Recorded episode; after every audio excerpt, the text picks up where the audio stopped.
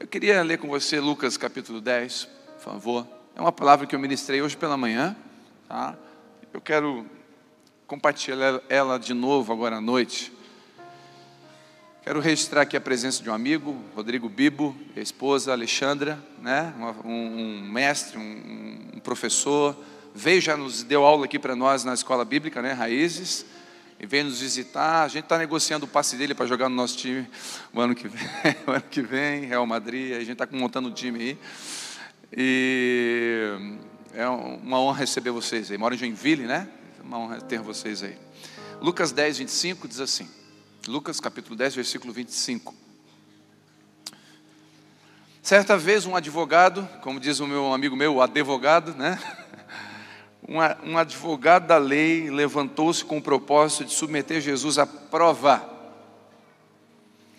e disse: Mestre, o que eu preciso fazer para herdar a vida eterna?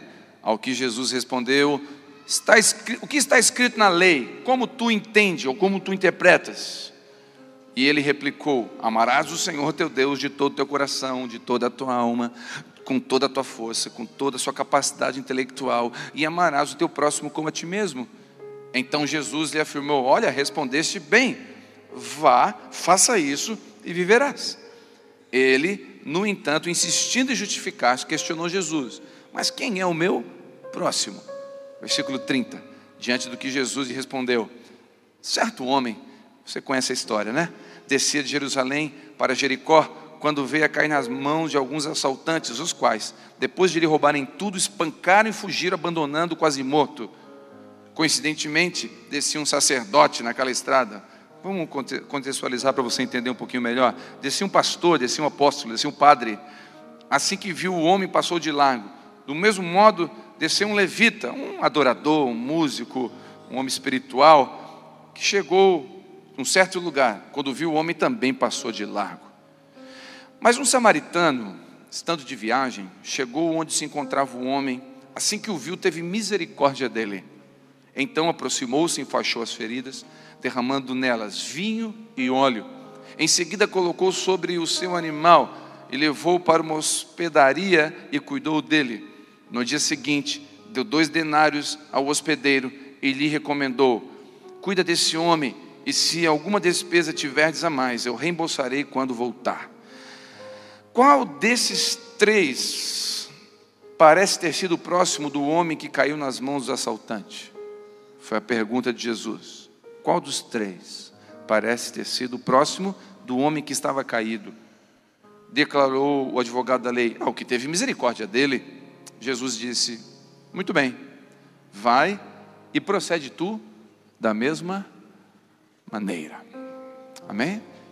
Pai, em nome de Jesus, traga lucidez sobre as Escrituras, que nós possamos sair daqui alimentados pelo Teu Espírito. Assim como o corpo precisa de alimento, nosso espírito e nossa alma também, em nome de Jesus. Amém? Irmãos, quantos creem que tem uma frase, né, hoje muito usada, que é: Você é o que você come, principalmente no meio fitness, né? É, você é o que você se alimenta. E faz grande sentido porque o alimento determina muita coisa no nosso corpo. Mas escute, se fisicamente o que é você é o que você come, espiritualmente você é o que você come. Você é o que você se alimenta. Se fisicamente o alimento entra apenas pela boca, espiritualmente o alimento entra por três lugares: pelos ouvidos, pelos olhos e pela boca, pelo que dizemos, pelo que ouvimos e pelo que falamos.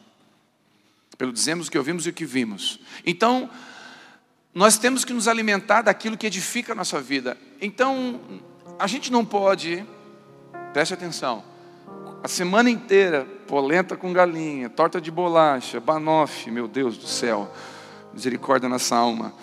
E comer, comer, comer, comer, chegar no final de semana, querer estar tá saradinho, tudo em dia, daqui a quatro meses, subir na balança e um milagre acontecer. Eu vi um, um vídeo aí de um cara que orava para as pessoas emagrecer. lipo, lipo gospel, lipo espiritual. Irmãos, com todo respeito, eu não acredito. Não acredito. Só se eu posso até ver isso e eu vou crer, mas eu não acredito.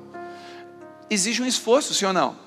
Exige uma dedicação. E bota, bota esforço nisso, irmão. É suor, hora de trabalho, comer, regular alimentação. Espiritualmente não é diferente.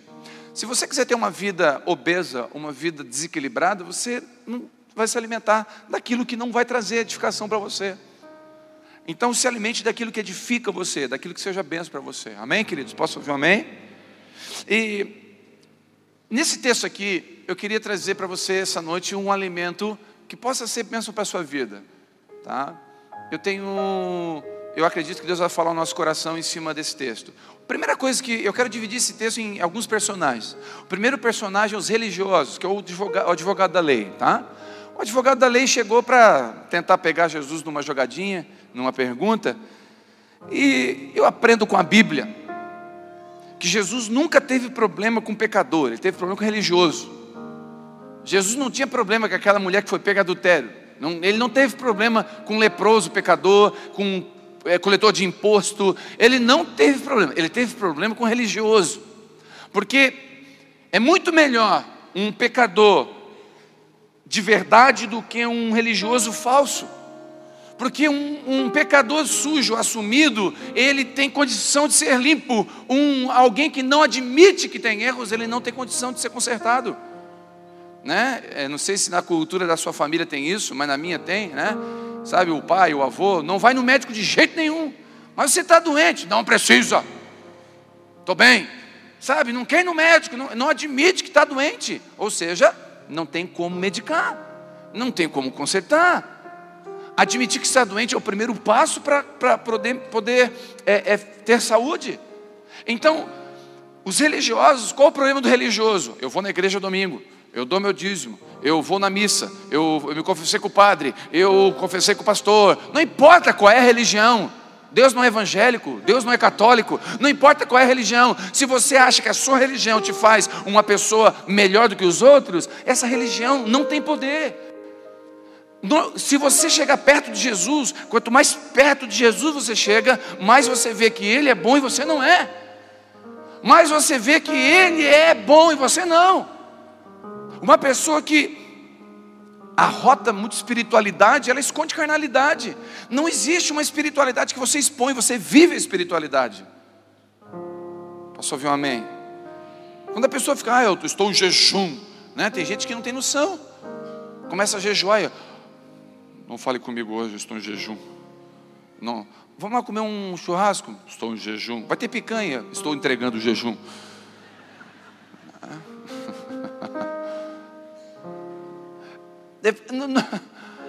Essas pessoas, sabe, às vezes eu encontro alguém, pessoas que são religiosas de alguma forma, é, e aí você pergunta: olha, irmão, eu soube que, né, aconteceu esse problema na sua família, que ruim. Não, glória a Deus.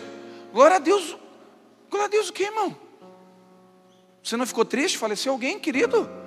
Sabe, às vezes nós escondemos atrás de uma espiritualidade que não existe. E os religiosos são assim, eles se escondem se escondem. Escuta, Jesus não, não veio buscar ninguém perfeito.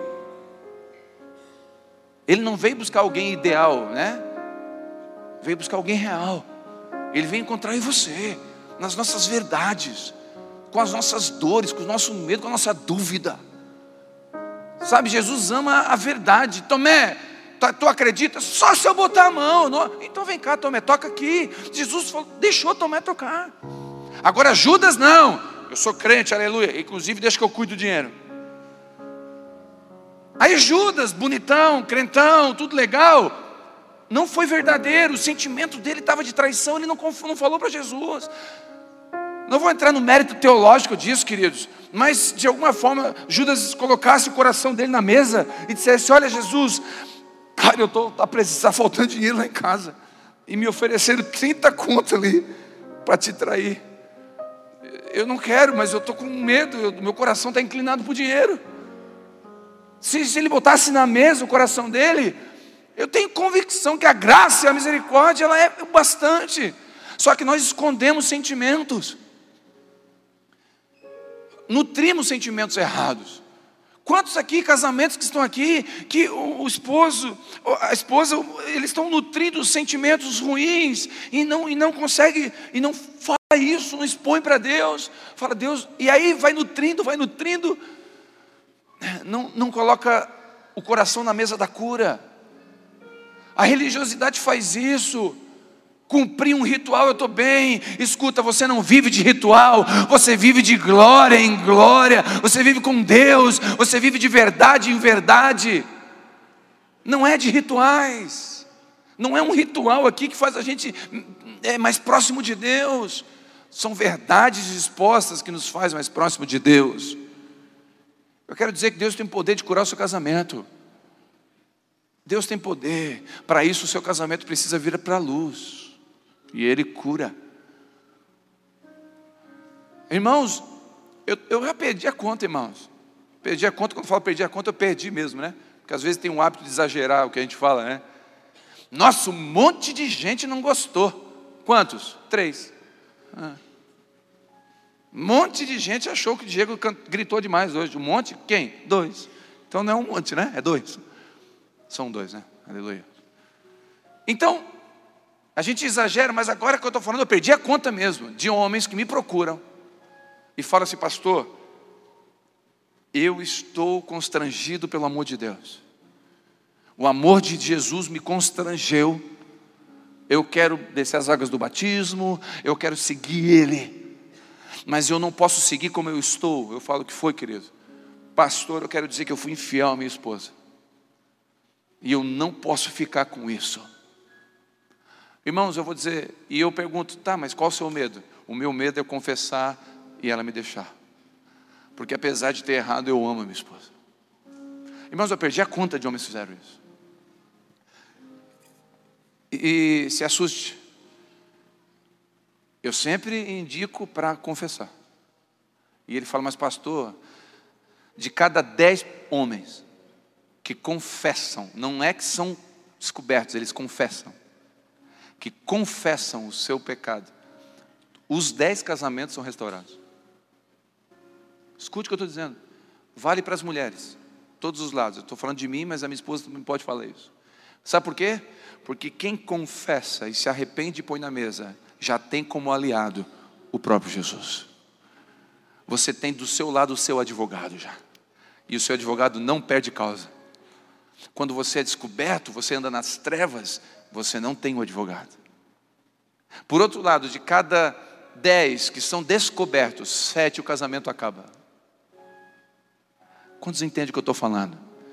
Estou citando um exemplo de um erro, de uma coisa que pode ocorrer e ocorre, mas que Deus tem poder de restaurar. Então, quando você se esconde atrás da religiosidade, da máscara, você não tem Ele como aliado. Quando você vem para a luz, Ele é seu aliado. E aí você ganha essa guerra. Pastor, o que, que eu vou passar? Vou passar consequências. Ou seja, quando você é infiel, você perde a confiança. E a confiança é uma coisa que se adquire. A confiança é uma coisa que você não pega numa noite para o dia, você adquire de novo. Quando você tira tudo da conta bancária do cônjuge, você saca tudo, você não tem mais crédito. Você tem que começar a depositar de novo. Depositar de novo. Isso é um processo, irmãos. Então, o processo vem, mas dentro do processo vai estar Jesus do seu lado dizendo: Eis que estou convosco até a consumação dos séculos. Aquele que anda na luz está comigo. E eu estou na luz com você. Quantos creem no que Deus está falando aqui hoje à noite? Então não fica escondido atrás da sua religiosidade. Não fica escondido atrás da capa de pastor. Não fica escondido atrás da capa de, de, de presbítero, de, de qualquer coisa desse tipo, não se esconda atrás do microfone, nem do CD, não se esconda atrás do ministério, não se esconda atrás do. Eu sou um grande empresário, isso tudo é capa. Não fica atrás da capa, tira a capa, deixa Deus ver você. Quando, Jesus, quando Deus chegou no, quando Deus chegou no jardim do Éden, ele falou: Adão, onde estás? E Adão estava onde, irmãos? Havia pecado, havia comido da fruta, você sabe disso, e ele tinha colocado folhas de figueira sobre ele.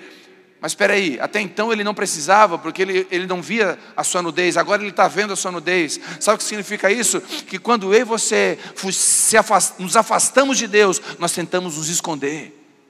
Só que Deus não manda nos esconder, Deus manda nos apresentar. Adão, quem mandou esconder? Por que, que tu se escondeu?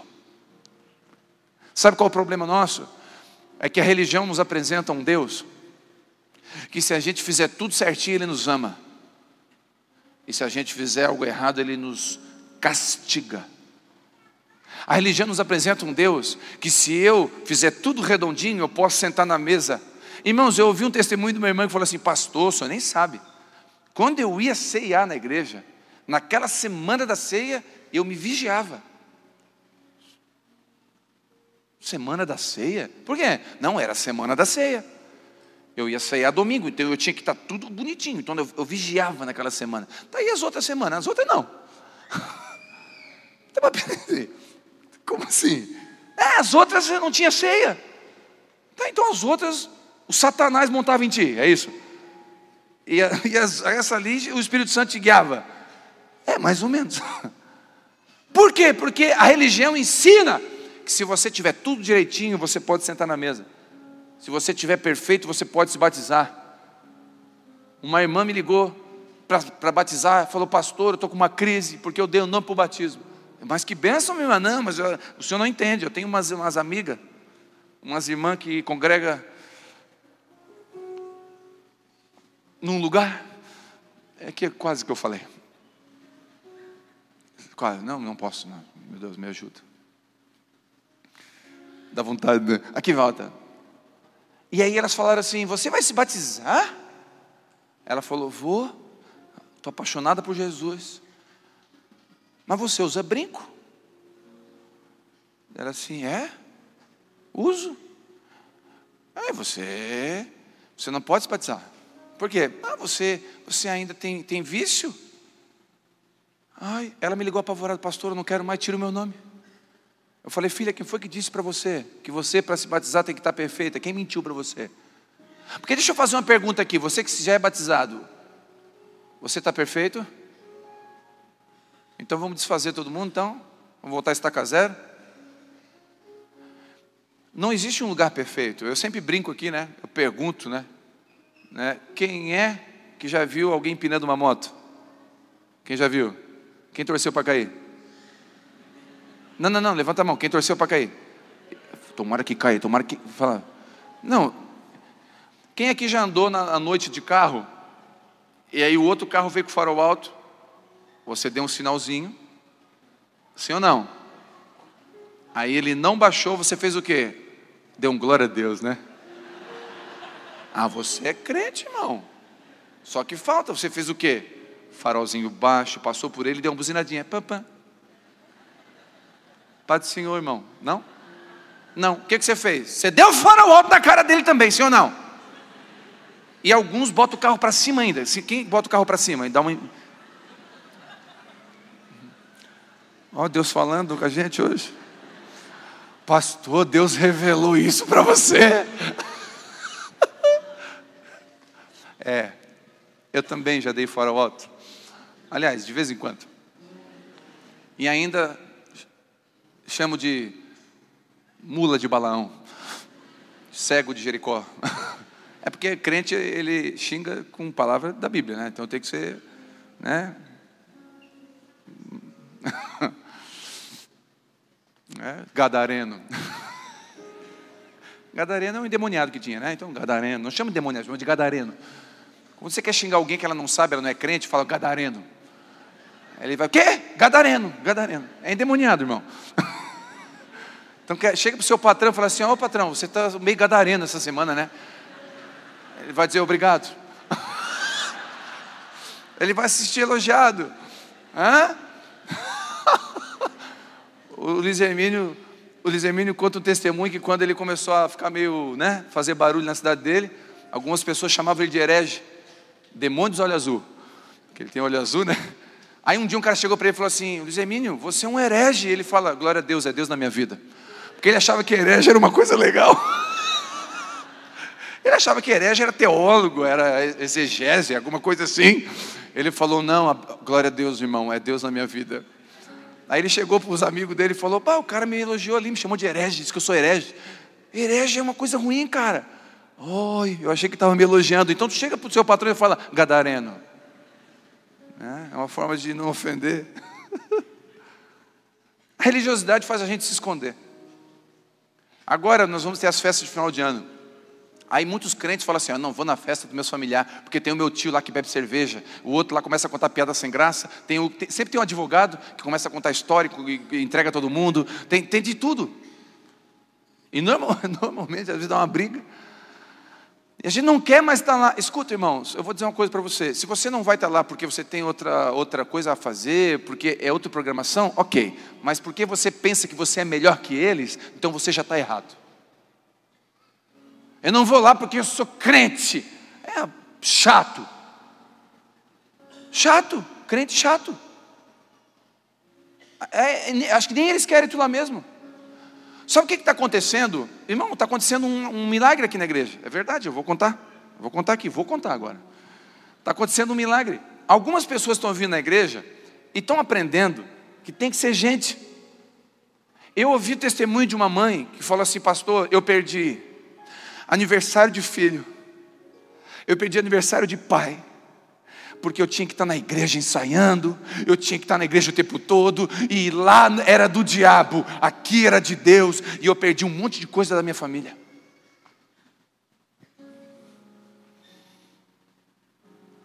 E sabe o que está acontecendo? Essa pessoa começou a entender que tem que estar perto da família, a família não tem que ser perfeita. E ela vai lá, ela começou a ir lá. Todo mundo leva uma cerveja, leva um refrigerante, não tem problema. Todo mundo leva um arroz de forno. Ele leva lá a comida dele. E aí os crentes começam a, começam a ferver, os não crentes começam a ferver, ele está lá. Gente, aí todo mundo fala de futebol, ele, como é que ele fazia antes? Futebol do diabo. Os corintianos, tudo gadareno. Não, flamenguista também. E aí ele estava lá, Aí os caras, porque pá, e ele chato. Aí, o que, que tu acha?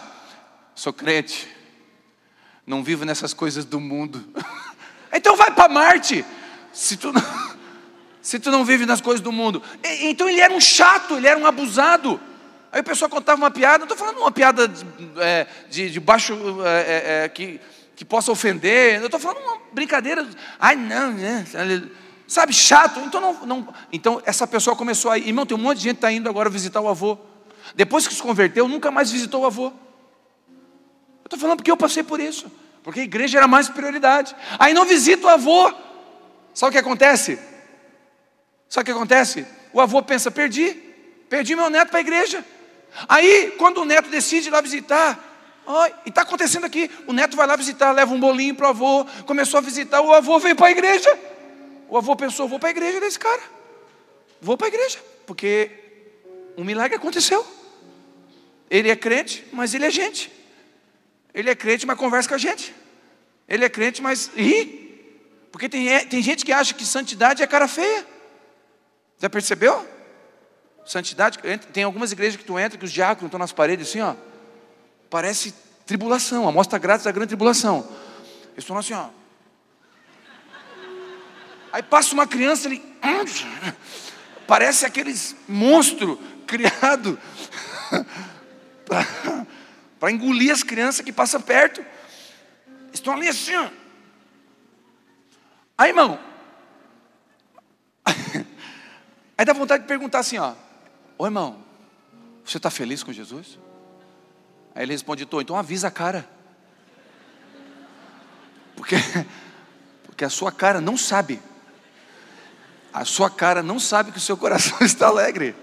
Avisa ela. E, e tira os nervos. Solta um pouquinho, solta. Irmão, é verdade. Aí as pessoas vêm na igreja, é uma tribulação. As pessoas não querem botar o pé na igreja mesmo. Aí a pessoa chega de bermuda na igreja, todo mundo, ali ó, um ímpio. Meu Deus! Meu Deus, as pessoas não querem ir na igreja. Irmão, é tão forte isso, é tão forte isso que entrou. O Gedielso está aqui. O Gedielso entrou no culto. Ele ficou um ano caminhando com a gente aqui. Um ano, um ano, tá? E ele, ele vinha sempre de calça. Aí um dia numa ceia de manhã quente, quente, tá? Que Criciúma, Criciúma naquele dia, quente. Ele veio de bermuda e havaiana para o culto de ceia. Aí eu vi que ele estava angustiado. Ele, não, ele adorava assim, ó. Tipo, será que Deus está me ouvindo? Ele estava tenso. Aí eu falei, ele chegou, ele me chamou, eu falei, ei, ele, pastor, estou com uma crise aqui. Foi qual crise? Eu, pai, vou ceiar. Falei, e aí? Pá, pastor, eu tô, parece que eu estou sem roupa. Mas não está de roupa? Não, aparece, parece. A minha canela está de fora. Eu estou de bermuda, pastor. E, não, pastor, santidade ao Senhor, eu estou com uma crise na minha mente. Vê só, é tão forte dentro dele que a bermuda era sinal de santidade e a calça. Irmãos, me perdoe, tem igrejas que usam terno e gravata. Eu não tenho problema. É o jeitinho deles. Glória a Deus pelo jeito deles, amém? Só não impõe isso como padrão de religiosidade, porque se terno e gravata fosse padrão de religiosidade, a Câmara dos Deputados era Nova Jerusalém. E a gente sabe que não é. Essa veio agora. Essa é piada nova, hein? Final de 2009, chegando versão nova. Viu, Fábio de Mello? Anota aí. Gente, o Fábio de Mello casou. Vocês perceberam, ele está meio amarelo. E. e... Aleluia. Volta para cá. Irmão, a religiosidade. Tem gente que acha, eu vou dizer, escuta o que eu vou dizer, você profeta agora. Tem gente aqui me ouvindo agora que está assim, ó, brinca demais.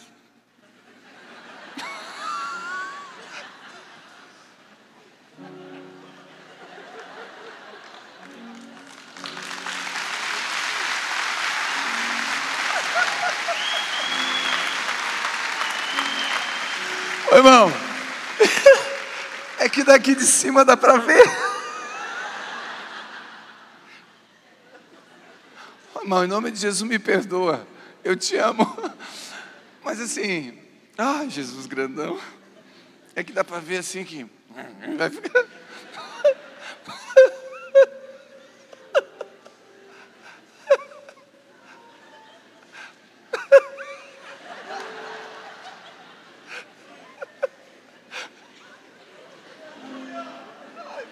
Eu vou pregar descosta.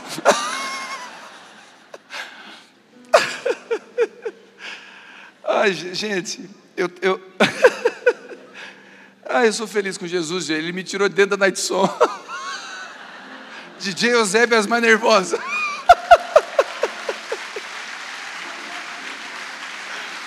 Ai, ai. Eu vinha, eu tinha 17 anos, meu pai me deu um carro, estou contando um pecado aqui, eu tinha 17 anos, não podia me dar, mas me deu um carro, eu vim da noite, irmãos, com, não, não tinha nada, eu vinha chorando. Eu faltava alguma coisa, eu encontrei Jesus, ele me salvou, eu sou feliz por isso, irmãos. Há uma alegria dentro de mim, uma alegria de ser salvo. Aleluia. Avisa o rosto, irmão. que me ajuda. A pergunta de Jesus para o religioso foi o seguinte: olha, como você interpreta a lei? E ele falou: ó, a lei está escrito isso, muito legal, mas como tu interpreta ela? Sabe o que eu aprendo aqui? Não adianta conhecer a lei, tem que conhecer o Deus da lei. Amém, queridos? A Bíblia fala que dois discípulos, João, Tiago e João, me corrijam aí os teólogos de plantão, foram pregar numa cidade e a cidade não recebeu o Evangelho. A Bíblia diz que os dois chegaram para Jesus e falaram assim: Jesus, Está escrito que Elias orou e o fogo desceu do céu. Vamos orar para o fogo descer e queimar todo mundo nessa cidade. Eu estou falando do Novo Testamento, irmãos. Estou falando de discípulos de Jesus pedindo para mandar fogo e matar todo mundo. Aí Jesus respondeu assim: Gostei, está na Bíblia, né? Desce fogo. Não, Jesus falou o quê? Gente, de que espírito vocês são? Vocês estão lendo a Bíblia sem o Deus da Bíblia. Vocês estão lendo as Escrituras sem paixão, sem compaixão. Vocês pegam a lei e julgam as pessoas sem amá-las. E aí agora, me perdoe, irmãos, mas a gente foi, está todo mundo atacando aí o Porta dos Fundos, que fez um vídeo é, é, escarnecendo de Jesus, colocando Jesus como homossexual, e está todo mundo aí indignado, os crentes indignados. Me perdoa, irmão, mas eu espero do escarnecedor escárnio. Posso ouvir um amém? Espero, o que, que o escarnecedor vai dar para vai fazer? Escárnio. O zombador faz o quê? Zomba. O crente faz o quê? Ora, abençoa, acredita, tem esperança. Sabe o que aconteceu? O programa Porta dos Fundos subiu o índice de audiência deles, eles estão muito maiores do que eram antes. Porque nós ficamos queimadinhos, tudo brabinho, porque mexeram. Escute, irmão, deixa eu dizer uma coisa para você: Jesus não precisa ser defendido. Eu vou dizer como que Jesus é defendido. Ele é defendido com a nossa postura, a nosso, nosso, nossa forma de andar, a nossa forma de viver, o nosso testemunho lá fora fala de Jesus. Nós não precisamos brigar por ele, ele sabe se defender. Nós precisamos é buscar graça e nós como cristãos ter testemunho com os de fora. É isso que nós precisamos fazer. E orar por aquelas pessoas que fizeram esse filme. Orar para Deus ter misericórdia, para Deus salvá-los. É isso que nós devemos fazer. É nós atacamos, porque Deus vai vir com a mão, e Deus vai quebrar tudo, e, Deus, e que Deus pegue e mate numa fogueira, manda fogo, Jesus. E Jesus está dizendo para mim e para você, igreja, vocês não aprenderam ainda? Que eu não vim esmagar a cana quebrada e nem apagar o pavio que fumega, eu não vim acabar com o que está ruim, eu vim salvar o perdido, eu vim restaurar o casamento, eu vim trazer a fé do desviado de volta, eu vim recuperar a ovelha perdida, eu vim achar a dracma, eu vim chamar o meu filho de volta. E nós estamos religiosamente cegos, não vendo Deus agir. E me perdoa, o que me assusta não é o porta do fundo fazer aquilo, porque eu não espero nada deles. E, aliás, nem assisto o que me assusta é um monte de crente assistindo. O que me assusta é um monte de crente que se fala cristão assistindo novela toda semana. Aí você fala, minha vida está uma desgraça, mas também. Você está vendo o quê? Qual é a novela atual mesmo do momento? Ah, como é que é?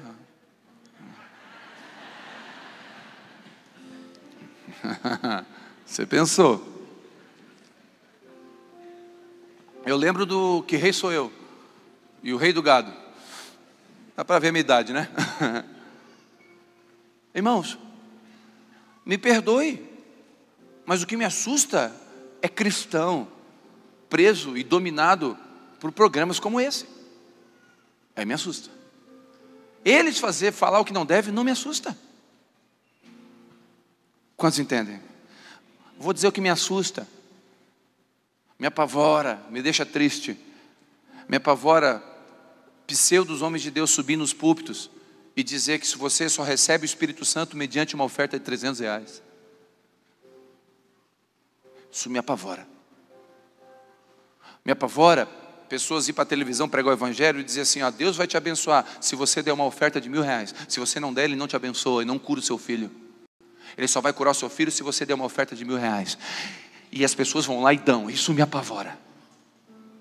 Isso me apavora. Negócios em nome de Deus me apavora. O escarnecedor escarnecer não me apavora. Sabe o que, eu fiz? Porta do fundo. Irmão, se as portas do inferno não vão prevalecer contra ele, muito mais as portas do fundo. E quando Jesus entra pela porta da frente, o diabo sai pela porta do fundo.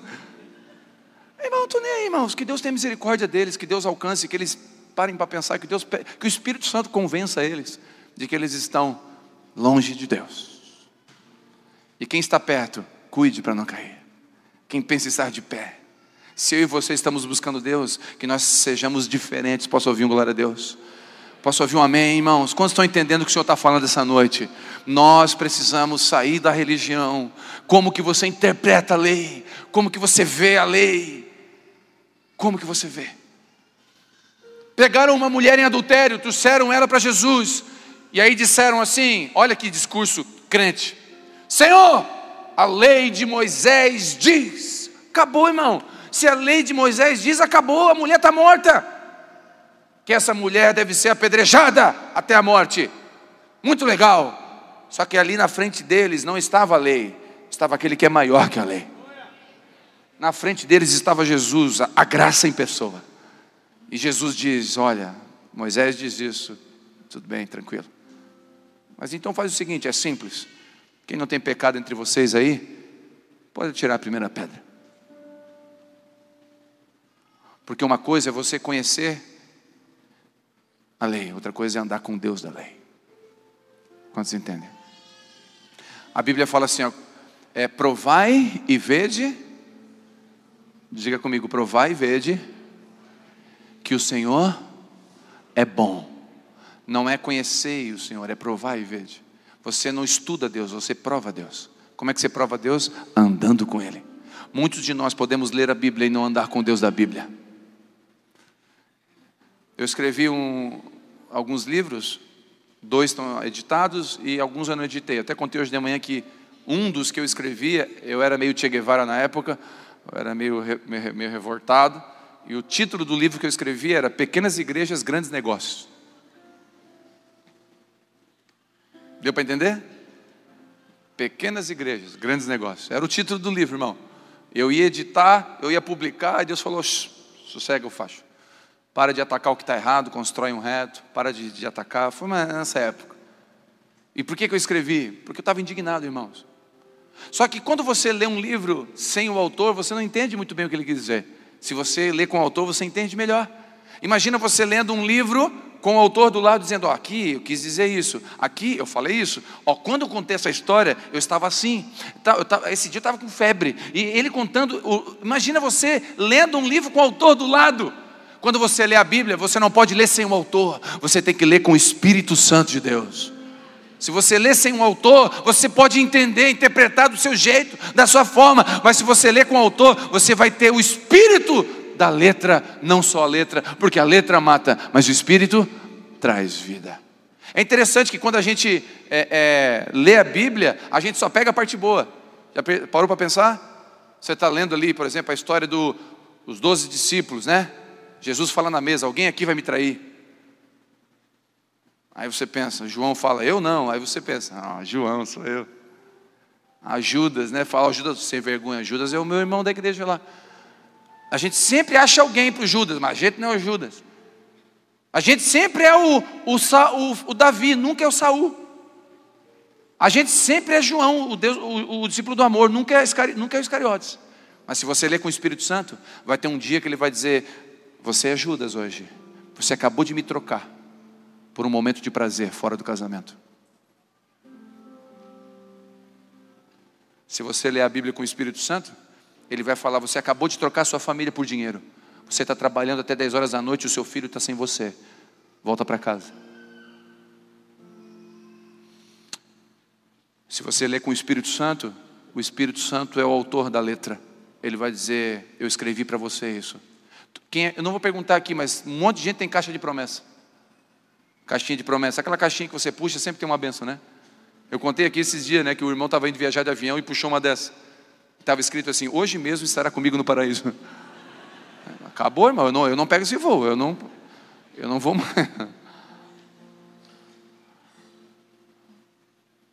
Leia a Bíblia com o Espírito Santo de Deus.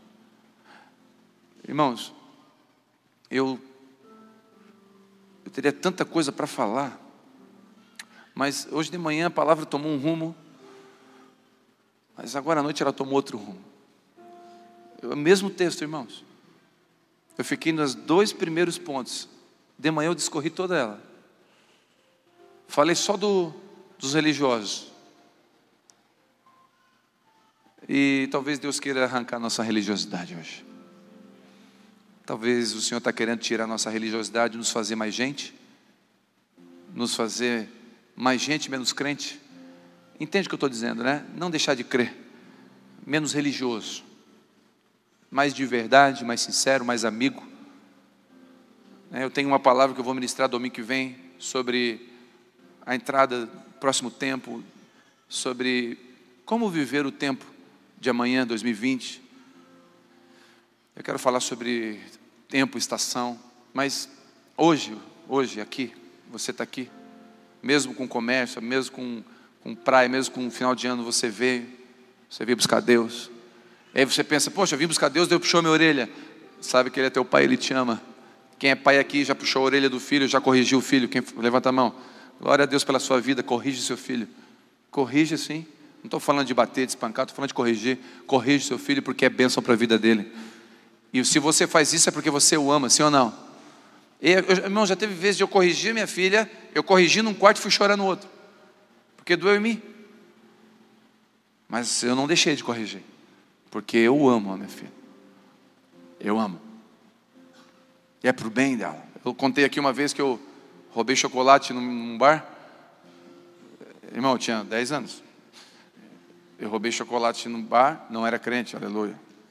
Mãozinha rapidinha, tinha um vidro quebrado assim, eu, eu botava pastinha, eu estudava no Morro Estevão, escolhe o núcleo Estilo Luz. Ah, sei lá, Dona Terezinha, primeira professora. Aí eu passava lá no barzinho, roubava o Lolo. Quem lembra do Lolo? É, Lolo. Aí um dia o cara descobriu, ele armou uma tocaia para mim. Aí eu cheguei, Ninguém, irmãos. Aquela cena perfeita para o ladrão. Ninguém. olhei, botei a pasta, peguei um lolo. Não satisfeito, porque o diabo é sujo mesmo. Ele não deixa a gente ficar em paz. Peguei outro. Não satisfeito, peguei mais dois. Vou embora com quatro. Quando eu fui embora, olhei, não tinha ninguém. Aí tinha aquelas bomboneiras de girar de vidro. Falei, olha ali, não tem ninguém.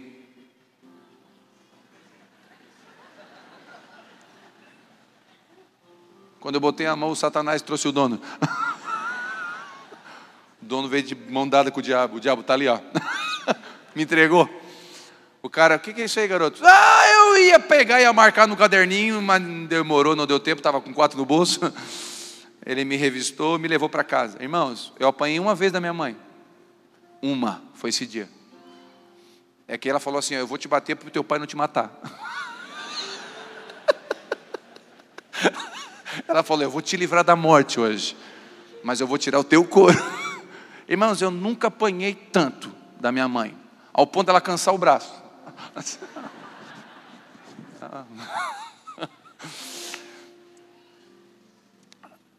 Aquele dia, pai, eu apanhei. Eu fui dormir bravo com ela. Irmão, pensa quanto chocolate eu roubei depois daquele dia. Nunca mais, eu não posso ver Lolo na minha frente. O Lolo é do diabo, aquilo lá. Não posso ver, o sonho com o Lula até hoje. Ele vem me pegar assim. Irmãos, porque um pai corrige a quem ama. Então, se Deus está chamando a minha atenção a sua hoje, Ele está dizendo: Eu amo você. Eu quero você bem, quero você em paz, quero você alegre. Quantos recebe essa palavra? Vamos orar, irmãos? Vamos orar, vamos orar. Sentado mesmo, vamos orar. Pode sentar, pode sentar. Pai, em nome de Jesus. A minha oração essa, essa, essa noite é simples. O Senhor falou ao nosso coração, nós nos escondemos muito atrás de títulos, atrás de dons, atrás de atrás de dinheiro, atrás de diplomas. Alguns aqui estão financeiramente bem. Deus prosperou. Só que essa prosperidade afastou ela, afastou ele de você, Senhor. Muitos aqui tinham um coração tão apaixonados, hoje estão tão frios. A religião, a aparência, o status na sociedade, tanta coisa. Jesus, nós queremos dizer que nós estamos aqui prontos para aprender da lei com o Senhor. Nos ensina a ter um coração parecido com o teu, nos ensina a ser de verdade, nos ensina a ser inteiros, nos ensina a ter um, um coração inclinado para o Senhor. Por isso, em nome de Jesus, nós entregamos o nosso coração mais uma vez ao Senhor, para que o Senhor faça a tua obra em nós. Não permita, Senhor, não permita que coisas vazias ocupem o lugar do Senhor. Não permita que a nossa postura de religiosidade nos afaste da simplicidade do Evangelho. Não permita que a gente julgue os outros. Não permita. Se nós fizer isso, nos corrija. Não permita que a gente se ache melhor que os outros. Nos perdoe, Senhor. Peço perdão aqui, Senhor, como, como evangélico, peço perdão aos católicos, que quantas vezes nós ignorantemente os mandamos para o inferno. Nos perdoe. Nos perdoe, nós não somos melhor que ninguém. Nos perdoe. Aliás, nós somos os mais dos pecadores, nós precisamos da graça todos os dias. E glória a Deus que a misericórdia de Deus se renova a cada manhã. Nós queremos sim, Senhor, ser parecidos contigo. Viver uma vida que te representa mais do que falácias. Nos ensina a ter um coração parecido com o teu. Em nome de Jesus. Amém? Fica de pé, eu queria que você abraçasse sua família, se você tem aí. Abraça seu marido, seu filho, se você o tem aí. Vamos orar pela família? Amém. Quero abençoar a família. Quero abençoar que você vai para a festa de final de ano e vai ser uma benção. Eia. Quero abençoar que você vai na festa final de ano com a família e vai ser uma benção. Você vai ser uma benção lá. Amém? Você vai ser testemunho, vai ser luz, vai ser sal. Você vai ser bênção lá. Eu quero profetizar que o ano que vem, familiares que você tem orado há anos vão entregar a vida para Jesus vão entregar não por causa da sua força, mas porque o seu testemunho vai brilhar e eles vão ver Jesus na sua vida. Posso ouvir um amém? Eu quero profetizar que seu filho vai voltar, ele vai sair das drogas e vai voltar para Jesus. Você que está orando por ele, descansa seu coração. Seus pais vão conhecer Jesus 2020. Eu quero profetizar um tempo novo chegando na sua vida, coisas novas acontecendo. Deus vai prosperar sua casa, sua empresa, sua vida, mas não se perca na prosperidade não se perca na prosperidade. Eu quero dar um conselho para você. Quando você prosperar, não aumente o muro, aumente a mesa, coloca mais gente por perto, abençoe as pessoas, abençoe mais gente, abençoe seus filhos, abençoe seus pais, e não esqueça dos seus pais, honre os seus pais, abençoe as pessoas, seja uma pessoa de honra. Pai, eu quero abençoar aqui as famílias representadas. Quero profetizar em nome de Jesus todos aqueles, todos aqueles que não têm filhos e desejam ter filhos, eu profetizo fertilidade, eu profetizo frutificação no tempo de Deus, em nome de Jesus, eu profetizo ventre, receba da vida de Deus, em nome de Jesus. Os pais, famílias aqui representadas, relacionamento pais e filhos, que haja uma cura, que o coração dos pais se convertam aos filhos, o coração dos filhos se convertam aos pais, que haja uma convergência de família. Eu profetizo sobre Criciúma as famílias sendo curadas, eu profetizo sobre Criciúma os casamentos sendo restaurados, eu declaro sobre Criciúma, sobre as cidades vizinhas, eu declaro sobre essa igreja, família sendo curada e alicerçada aos pés da cruz, aos pés da cruz, aos pés da cruz, em nome de Jesus. Você que está só, eu profetizo: Deus faz da mulher solitária mãe de filhos. Eu declaro que Deus vai trazer no tempo oportuno. Você que se sente só, Deus é amigo do solitário, Ele se faz presente na sua vida. Eu te abençoo em nome de Jesus. Quantos creem, recebe. Quantos creem nessa, na bênção da família, a família estando curada, a igreja vai estar curada, a família abençoada, uma sociedade abençoada. Eu te abençoo em nome de Jesus. Levante a mão para mim, que o amor de Deus Pai, a graça do Senhor. Espera, baixa a mão. Quero profetizar filhos para vocês. Tem uma unção nessa casa. Vocês botaram os pés aqui. Vocês vieram de Tramandaí, vocês acham que vieram só o culto? Não, vocês vieram para receber um presente. Estende a mão para cá, irmãos. Eu quero abençoar esse casal. Deus vai mandar filhos para eles. É um sonho deles. Eles têm orado, às vezes desistem. Mas, Senhor, nós profetizamos agora sobre a vida desse casal. Profetizamos vida, vida, vida. Profetizamos um tempo novo no ministério deles ah, Deus, a unção que está sobre essa casa cobre eles. A igreja profetiza bênção sobre eles. Nós profetizamos bênção sobre eles. Eles acharam que ia embora sem Deus falar com eles, mas Deus, no último instante, decidiu falar com eles porque os ama. Guarda o coração desse casal, Senhor. O Senhor tem grandes coisas sobre eles. Tudo que eles estão vivendo é testemunho para um dia que eles vão contar. Pessoas serão curadas pela espera deles. Esperei com paciência no Senhor e Ele ouviu a minha oração. Este é o salmo. Chegou o tempo de Deus, Ele ouviu a oração de vocês. Em nome de Jesus. Amém? Sente a mão para mim agora sim, que o amor de Deus Pai, a graça do Senhor e o consolo do Espírito Santo esteja com todos. Ó, tchau, beijo, Deus abençoe. Sai, sai devagarinho, sem pressa, em nome de Jesus. Ele ama.